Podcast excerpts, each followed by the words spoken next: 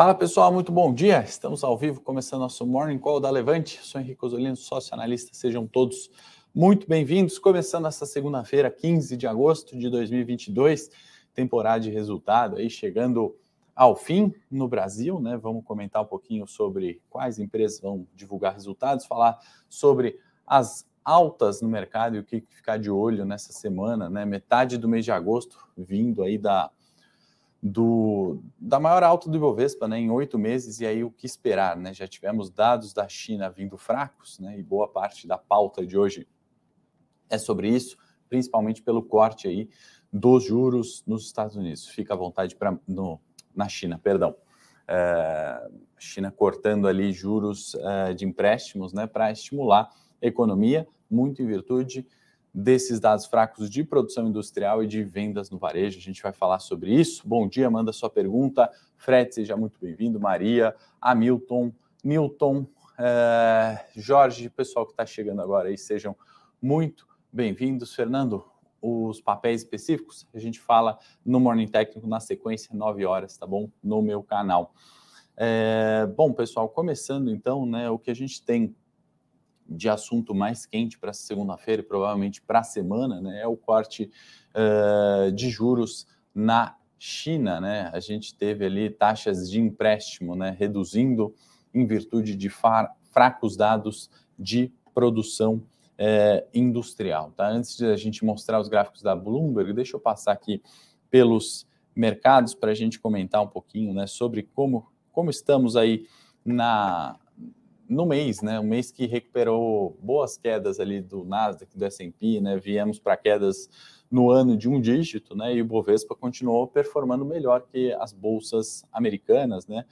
E algumas bolsas asiáticas. O Bovespa sobe mais de 7 no ano, tá? Para hoje, índice Xangai na China fechou praticamente no 0 a 0, recuperou preços, né, depois do anúncio de corte de juros por lá.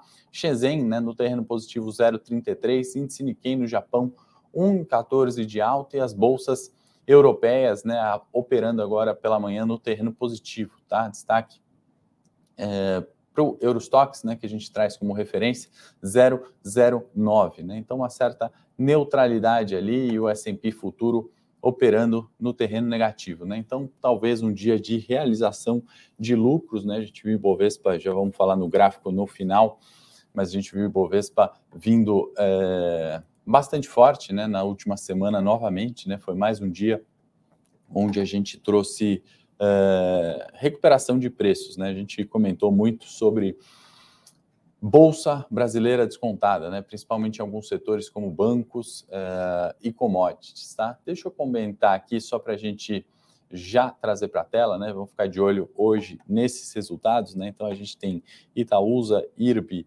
uh, Semin, Cash, Redditor, CSNA3, uh, eh, que divulgam né, os últimos aqui, ou melhor, uh, os oito resultados de hoje pós uh, fechamento de mercado. Tá? Agora, entrando um pouquinho mais na pauta do que a gente precisa falar hoje, né? Energia, a grande vencedora do ano, sem dúvida, né? A gente trouxe aqui fonte da Bloomberg, né?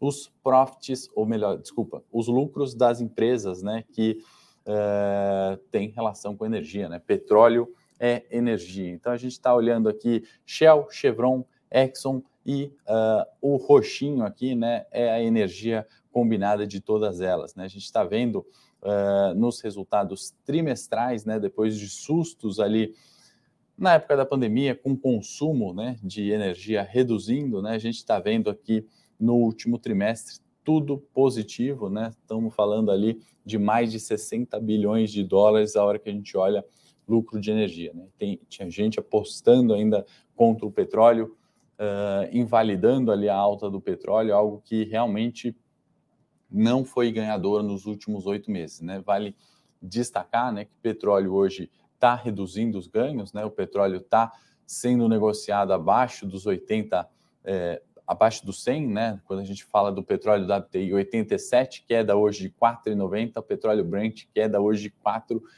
4,88, né? Então, talvez uma realização daquilo que foi o ano, né, para as companhias de energia, em especial petróleo aqui no caso, tá? Vamos falar também dos dados de China, né? A gente está vendo aqui de fato, né, uma desaceleração. Aqui eu estou falando de produção industrial e varejo, né? Então, depois da preocupação ali com o lockdown, né? As questões de lockdown, política Covid zero, tanto é, em março, né, maio junho né, desse ano, onde o indicador veio abaixo de zero, uma recuperação, porém, flat, né? Flat como foi uh, no segundo semestre do ano passado, como foi depois de algumas recuperações de com a questão do coronavírus. Né? Então, isso, sem dúvida, a gente tem que ficar uh, de olho aqui na quando a gente está falando no intraday em China, tá? E eu, eu queria ter compartilhado, na verdade, antes aqui, né, antes da gente falar do, dos, dos dados de energia, o lucro da Saudi Aramco, né, companhia gigantesca de petróleo, né, se a gente olhar desde 2020, né, desde a desde a pandemia, né, desde a crise do coronavírus, a gente observa aqui, né, recuperação de lucro trimestre pós trimestre, 21 entrando em 22, alcançando 46 bi de lucro, né? Então, reforçando um pouco ali do que foi o petróleo desde a recuperação, né? desde a, do, do, do, fundo da pandemia. Então, de fato, a gente tem que ficar de olho nessas questões é, de petróleo, né? Se eu acho que continuará subindo, né? Acho que vai ser a primeira pergunta aí que o pessoal vai fazer, né? Eu acho que temos, é, temos ali indicadores, né, que podem nos dizer que petróleo não é o fim de um ciclo de alta, né? mas talvez aquele petróleo a 140, depois a gente fala de Bovespa e dólar, mas aquele petróleo a 140 né, parece estar realmente distante, mas a gente ainda vive, né? não é pela recuperação do Ibovespa, recuperação dos mercados, a gente ainda vive um problema é, bastante sério de energia. Tá? Não, não podemos é, falar que a, a, as cadeias globais de produção, oferta e demanda se encontraram. A gente não pode falar que energia ainda não é uma preocupação ou tensão geopolítica, né? Rússia e Ucrânia continuam ali seus embates. Tem a questão de Taiwan, que volta e meia a gente traz aqui no Morning Call, né? Inclusive, é um assunto que eu acho que é, permanece ali todo o segundo semestre, né? A gente está vendo Nancy Pelosi, Xi Jinping e Biden, né? As negociações e conversas ali, tanto na questão de Taiwan, né? forte produtora é, de microchips, né, como a gente já falou aqui no Morning Call, como também né, a retirada ou não daquelas tarifas impostas pelo Trump. Né? Então, são assuntos, né, vão voltar na época onde o Trump ia impor né, as, as, a, guerra comercial, né, as tarifas de importações, exportações de produtos Estados Unidos-China. Uh, agora a gente vai ter também na minha opinião, né, um, só um palpite, obviamente, mas essa extensão desse diálogo, né, se de fato essas tarifas vão ser reduzidas ou não, e a própria questão uh, de China e Taiwan uh, continuando ali por um, um, tempo maior. Tá? Bom dia para quem está chegando agora, vou aproveitar Uh, falar de novo, né? Quem quiser mandar a sua pergunta, fica à vontade. Não esquece de curtir esse vídeo se o conteúdo está bacana, se os gráficos estão atendendo as expectativas, é sempre bom para a gente saber e ir sempre melhorando junto com vocês aqui na nossa pauta. Pedi para a produção compartilhar um vídeo que eu fiz, é, foi ao ar no sábado, né, falando do curto prazo não funciona, né, e aí é, a ideia é a gente quebrar esse mito, né, e vai ser uma série de vídeos que eu vou fazer ali no canal de forma gratuita, colocar alguns exemplos práticos muitas vezes, né, explicando por que algumas pessoas ainda acreditam que o curto prazo não funciona, né? E a gente, a ideia dessa série é quebrar esse mito. Peço que você assista ali, né? Se você gostar do, do conteúdo,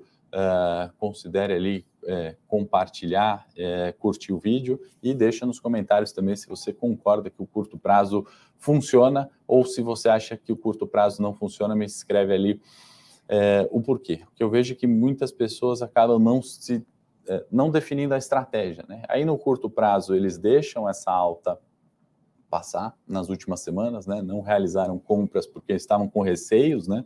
da, da questão de pandemia, inflação, eleição, uh, deixam aquele noticiário todo tomar conta e não fazem o posicionamento via compras. Né? E aí deixam uma alta muito rápida né?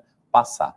Né? E aquelas pessoas também que não seguem a estratégia no longo prazo né? também não aproveitaram as quedas ali em alguns setores, especialmente para fazer compras, né? Então, acho que o grande problema do curto prazo não funcionar uh, é o mesmo do longo prazo não funcionar, né? É, é a falta de estratégia. Nesse primeiro vídeo da série, a gente coloca ali alguma das coisas que são importantes olhar no curto prazo. Né? Você tem que olhar análise técnica, evidente, você tem que olhar fundamento, evidente, você tem que olhar macroeconomia, evidente, para você ter sucesso no curto prazo. Né? Não adianta eu chegar hoje aqui na Bolsa, nunca vi mercado, é, tentar operar uma semana, ou um day trade, ou um swing trade de um a três meses ali, ter um prejuízo e falar que o curto prazo nunca funcionou. Né? Na minha história profissional, imagino que muitos aí já viram, né? Fundos operando muito bem, né? Já tive do lado de day traders ali, ou de traders de fundos grandes operando com muito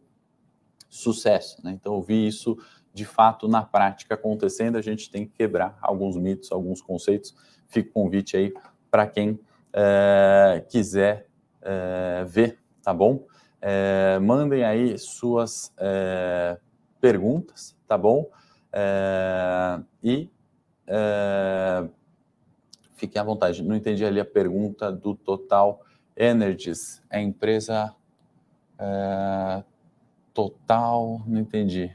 É, Bom, e fazer o convite também no Telegram, os gráficos aqui da Bloomberg vão lá para o Telegram, a gente comenta também o noticiário, resultados, né, pré-abertura de mercados, de manhã cedinho a gente já posta ali tudo uh, que você precisa saber, eventualmente, alguma companhia que você invista ou está pensando em investir, já está lá sempre cedinho, né? Então, todas as companhias e os gráficos que a gente usou aqui no Morning Call. Bom, dito de dados de China e cortes na taxa de juros, eu acho que isso pode né, ser o um novo, um novo é, ponto importante para a gente olhar, né? Como até então foi inflação e energia, né? Até aqui, eu acho que eventualmente essa mudança, né? Do quantitative tightening, que é esse aperto monetário, né? Aperto é, quantitativo, contrariando o até então quantitative easing, né? Quando o governo injeta dinheiro na economia, especialmente o Fed, né? Ele fez isso em 2008 no subprime, fez isso no coronavírus e continuou, né? Então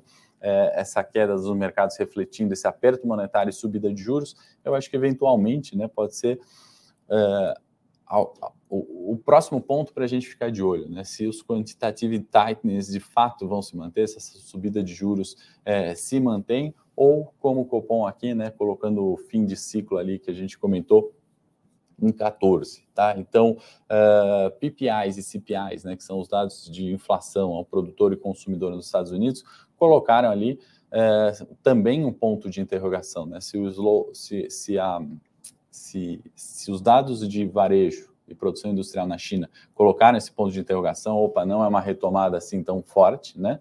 É, também eu acho que inflação nos Estados Unidos deu um respiro, assim como a nossa deflação aqui deu um respiro, né? Se ela é pelo motivo justo, né, pela causa certa ali, eu acredito que não, mas uh, a gente tem que olhar o que os governos, né, o que os bancos centrais vão fazer até então, né? Se eles vão continuar aquilo que fizeram sobre uh, estímulo, afrouxamento monetário, né, depois desse aperto, ou se não, né, se dão uma guinada novamente e voltam a estimular a economia. Estou falando isso, né, porque o Biden e os Estados Unidos têm aprovado, né, políticas é, com fins ambientais, né, mas políticas de incentivos. Né? A gente trouxe alguns números nos mornings da semana passada, né, que eu fiz, e aí vem né, mais 370 milhões ali de dólares é, em, em, políticas verdes. Né? Então a gente está falando de pacotes fiscais com incentivos né, a, a agenda verde, né? querendo ou não, é um incentivo, né? um pacote de estímulo. Isso contraria um pouco o quantitative tightening de então.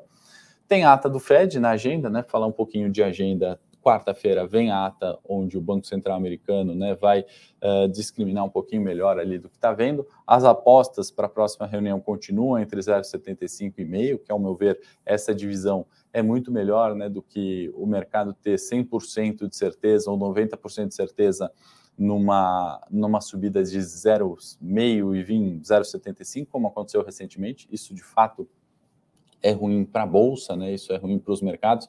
Foi o que aconteceu em, em, quedas aí recentes, né, dos últimos meses. Então a divisão fica entre 0,75 e 0,5 na aposta. Então continua esse processo de subida de juros, né? Em contrapartida tem essa questão uh, de estímulos, tá? É, na agenda local 9,5 a inflação Campos Neto vai comentar sobre isso, né? E aí vamos ver se as reduções de preço de gasolina, né, vão arrefecendo a inflação, colocando algum viés de mais tranquilidade na subida de preços. Vamos ver os comentários do presidente do Banco Central Brasileiro às nove e meia. Tem também dados de IBCBR, né, aquela proxy de PIB. Né? O IBCBR é um indicador que funciona para a gente uh, antecipar PIB, olhar ali expectativas. Né? O, o copo meio cheio do PIB está no setor de serviços, né? expectativa de 0,7 crescimento, né? isso interromperia duas quedas consecutivas no IBCBR.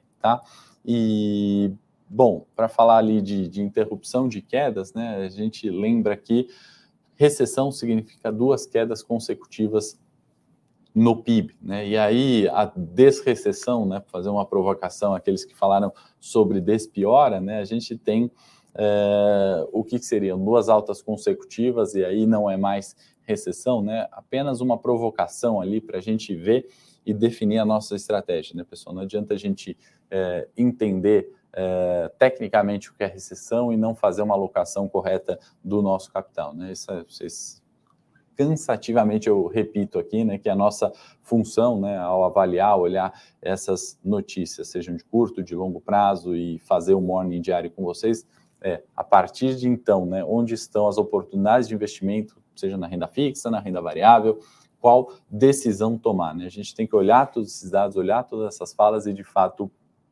tomar é, as nossas decisões. Né? Não importa se é no curto prazo, como a gente falou no vídeo, não importa se eu estou olhando uma carteira de dividendos ou se eu estou olhando ali é, oportunidades táticas em opções, proteções, né, via opções. A ideia do, da série aí do curto prazo não funciona, que a produção compartilhou, é justamente essa. Quem não entrou aí, quem não assistiu esse vídeo, vale muito a pena e a gente vai fazer uma série de alguns vídeos comentando em cada um deles, né, o porquê o curto prazo funciona, né, o que você precisa olhar para operar, tá? E muitas das coisas que a gente fala ali do curto prazo servem também é, para o longo prazo, né? Você precisa olhar técnica, fundamento e macro, como é o tema do primeiro vídeo, tá? No segundo vídeo, que deve ir ao ar hoje, se eu não me engano, ou amanhã, a gente fala sobre vieses comportamentais, né? Psicologia, né? O nosso comportamento humano, né? A área da economia behavior finance, né? Finanças comportamentais aplicadas ali ao trading, aplicada ao curto prazo, investimentos uh, de renda variável, né? Certamente você tem é, pensamentos, né? Todos nós temos, eu também temos. Os seres humanos eles têm pensamentos que bloqueiam ali é, a tomada de risco ou é, atrapalham a decisão estratégica dos investimentos. É sobre esse tema que a gente vai falar no vídeo 2. Está bem legal a série. Vale é, comentar com vocês e fazer o convite para vocês assistirem. Vamos falar de Petro, Rafael, no vídeo no, no Morning Técnico daqui a pouquinho, 9 horas, tá bom? Na próxima sexta-feira, 19 é, do 8, é, vencimento de opções, né, se influencia o varejo. João, o, o, vencimento de opções, né, seja ela de ações sobre o índice, né, qualquer vencimento de opções, ele traz mais fluxo tá, financeiro, né, tem, é, tem é, um caminho ali de, de fluxo financeiro, tá? Não é porque venceu a opção que determinado ativo vai andar ou vai cair, tá bom? Mas ele traz fluxo financeiro e aí a tendência não é alterada dos ativos, inclusive varejo, bancos, né? A tendência não é alterada ali, nada é, é interrompido pela data do vencimento, tá? No Brasil, né? Só para a gente falar antes de ir para o gráfico do Ibovespa, eu acho que tem um enfraquecimento, né? Dessa terceira via, né? Opinião política que um pitaco tenho analisado, olhado cada vez mais, né, especialistas aí políticos é, falando sobre isso. É, e no, em São Paulo, né, Bolsonaro tem ultrapassado o Lula nas pesquisas. Né? Então, o discurso ali está muito claro, está né? Tá, tá evidente, né? o, a Carta à Democracia né? relida né? na última semana, é, com lideranças sindicais é, defendendo, enfim, democracia e criticando o atual governo, atual governo comentando né, que é, a retirada ali de alguns benefícios né, dos sindicatos tem feito esse tom, né, e ele tem comentado também sobre é, qual é a falta de democracia, né, se alguém tinha dúvida que a Constituição está sendo respeitada. Então, o tom ali acho que está dado, os riscos estão conhecidos, isso para investimentos ali é, em renda variável, né, no, no curtíssimo prazo, a pauta eleição né, traz um viés, acho que até mais tranquilo do que foi em outras eleições, como, por exemplo, 2002, né, ou o, o, terceiro mandato do PT na presidência, né, com, com Dilma, né, até o momento nos parece isso. Então, é, ficar atento para Campos Neto 9,6, falando de inflação, né? Deixou porta aberta ali para juros, subida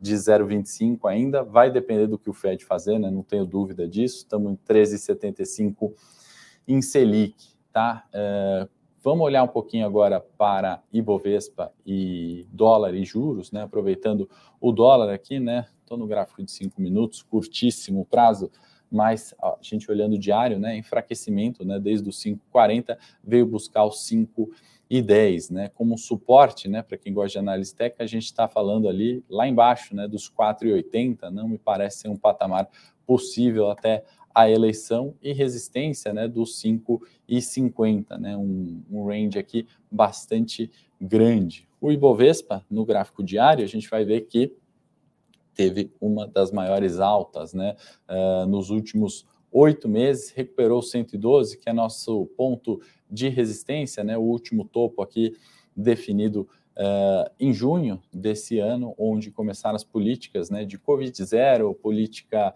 uh, surpresas né, nos juros nos Estados Unidos, era isso que eu me referia quando falei sobre o aumento de 0,75 naquela guinada do Fed, foi nessa queda é, de Bovespa dos mercados. Então voltamos para o 112 e aí de novo, né? Resistência são 115 mil pontos, né? Um patamar de preços, como a gente falou muito no primeiro semestre, muito mais conduzente com é, os fundamentos do que propriamente é, os 100 mil pontos, tá? Vou colocar também o janeiro 25 para a gente olhar, né? Juros também arrefecendo bastante nas últimas semanas, não só aqui lá fora também, estão perdendo prêmio. Estamos falando de janeiro 25, 11,79, né? Um ponto de suporte bastante relevante. Abaixo disso, melhora bastante para a bolsa, né? E buscaria ali a casa dos 11,079, né? Acho pouco provável para isso, né? A gente tem ainda um viés de alta para a Selic. Uh, vale a gente ficar atento aí com as próximas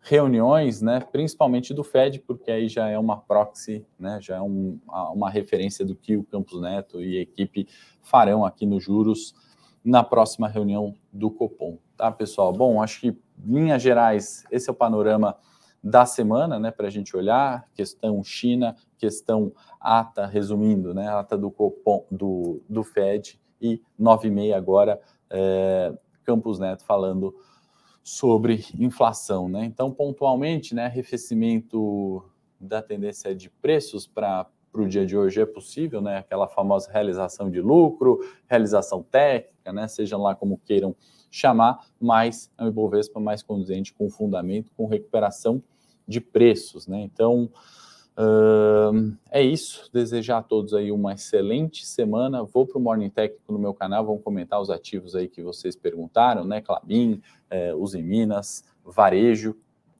é, Via, Magazine Luiza. É, e é isso, tá? Ah, vale comentar também, né, que fluxo gringo no, no, na B3, mais ou menos um bilhão por dia, tá? Em agosto já estamos falando 6 bilhões de fluxo gringo, isso também ajuda, né? O nosso mercado é tão pequeno, entra gringo, as altas são rápidas, né? E aí você tem que estar posicionado no curto, no longo prazo, não adianta, né? Você esperar ver a bolsa uh, andar 12 mil pontos e aí querer tomar uma atitude, né? Tá atrasado, é sobre isso que a gente está falando do curto prazo é, da série de curto prazo. Né? A gente tem que ter uma estratégia bem definida para poder potencializar as altas. Vou fazer um convite para vocês entrarem no meu Telegram produção, se puder colocar aí na, na no chat. Estou uh, indo para o Morning Tech no meu canal agora, 9 da manhã. Fico à disposição aí para qualquer dúvida que vocês tenham. Os assinantes, obviamente, têm os canais aí de atendimento direto. Se não, quarta-feira estou de volta aqui no Morning Call da Levante. E para quem quiser falar de ações, preços e tela, como Janssen, BB Seguridade, vamos começar 9 horas Morning Call Tech. Forte abraço, excelente semana.